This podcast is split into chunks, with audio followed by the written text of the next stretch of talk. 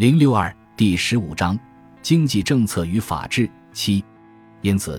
同自由制度可以相容或至少在原则上可以相容的政府行为，其幅度和种类都是够大够多的。放任主义或是不干涉主义的旧公式，并不能向我们提供一个可靠的标准来区分在自由制度下什么可以接受和什么不可以接受的。就在那个使自由社会能最有效地运作的持久性的法律架构的限度之内，进行实验和改进是大有余地的。我们也许在任何阶段都无法肯定，我们已经找到了能使市场经济尽可能有益的运作的最妥善的安排与体制。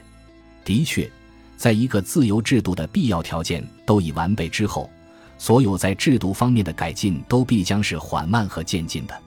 但是，这样一个制度所造成的财富与技术知识的不断增长，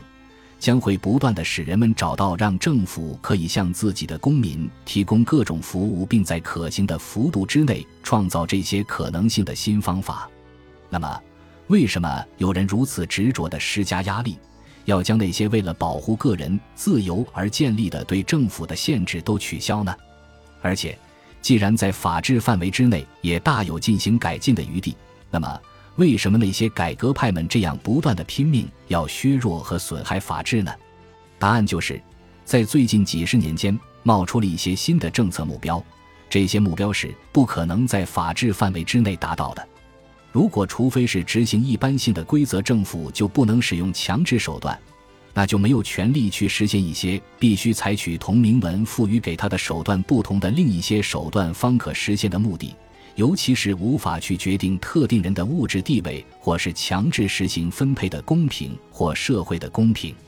为了达到这些目的，政府因为“计划”这个词是含混不清的，本来应采取一种用法文“指令主义”这个词最能恰当表明其含义的政策，也就是一种决定应该使用什么特定的手段来达到特定的目标的政策。但是。这恰恰是一个受到法治所约束的政府所做不到的。如果政府要决定特定的人应该被置于什么地位，那么他也就必须能够决定个人努力的方向。如果政府对不同的人采取平等的对待，结果将是不平等的。如果政府允许人们去随自己的意愿使用自己掌握的能力与手段，后果对于各个个人而言就是不可预料的。这其中的理由，我们在这里已经不必再复述了。因此，法治对政府施加的限制，也就排除了一切为了保证个人将按照他人的供给观，而不是按照他的服务对他人产生的价值获得报酬而必须采取的措施。或者说，其实是一回事。法治施加的限制，防止政府去追求那种同交换的公平相对立的分配的公平。分配的公平要求由一个中央权威来配置一切资源，他要求人们要干什么。为什么目的服务都要听命于人？凡是以分配的公平为目标的地方，有关应该让各个不同的个人干什么的决断，不可能来自一般性的规则，而只能由实行计划的权力机构按照自己特定的目的与信息来做出。正如我们前面已经看到的，当不同的人们应该得到什么是由集体的意见来决定时，同一个权力机构也必然决定这些人该干些什么。一方面是自由的理想。另一方面，又是要对收入的分配加以矫正，使之更为公平的愿望。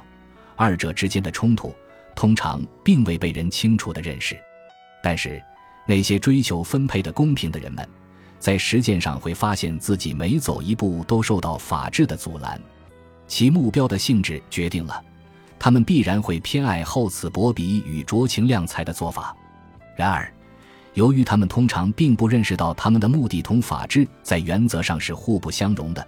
于是他们开始着手在一个个具体事例中围困或漠视一个他们本来往往会在总体上希望保存下来的原则。但是他们努力的最终结果，必然不会是对现存秩序的修正，而是对现存秩序的彻底废弃，代之以一个完全不同的制度及指令经济，这样一个由中央计划的制度。要说它会比以自由市场为基础的制度更为有效，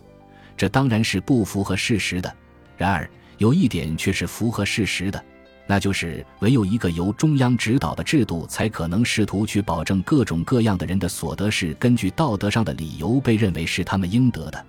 在有法治确定的界限内，要使市场运行的更加有效、更加顺利，是大有可为的。但是，在这样的范围内，人们现在心目中的分配的公平是永远无法实行的。